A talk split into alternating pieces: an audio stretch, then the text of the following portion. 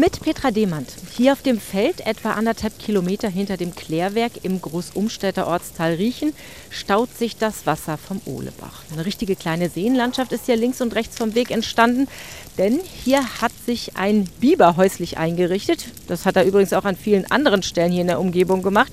Das sieht ziemlich hübsch aus, besonders wenn hier und da noch ein paar Eiszapfen hängen. Aber hier am Ohlebach ist der kleine Stausee ziemlich pikant, denn hier sind Wasserschutzzonen. Hier betreibt die Stadt nämlich einen Brunnen, der Trinkwasser aus dem Grundwasser fördert. Und das Wasser, das der Biber hier anstaut und das hier dann auch versickert, das hat nicht gerade Trinkwasserqualität. Es müffelt etwas nach Kanal. Denn in den Ohlebach hier wird das Wasser aus der Kläranlage geleitet.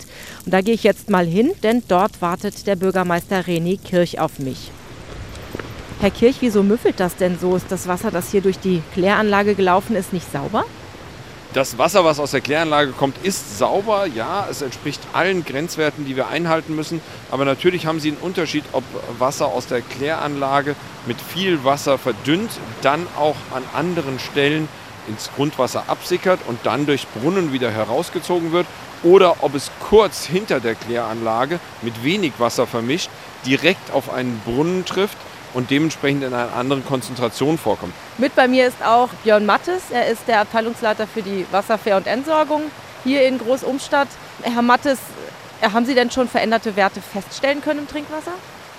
Es werden momentan durch unser zertifiziertes Labor wöchentliche Analysen äh, des Trinkwassers in diesem Bereich durchgeführt. Wir haben definitiv keine Veränderungen ähm, des Trinkwassers und dürften wir es auch so nicht mehr fördern. Damit das auch so bleibt, sind die Gräben hier an den Feldern in den letzten Wochen alle freigemacht worden. Jetzt kann alles Wasser Richtung Gersprenz und Main ablaufen, das der Biber noch freigibt.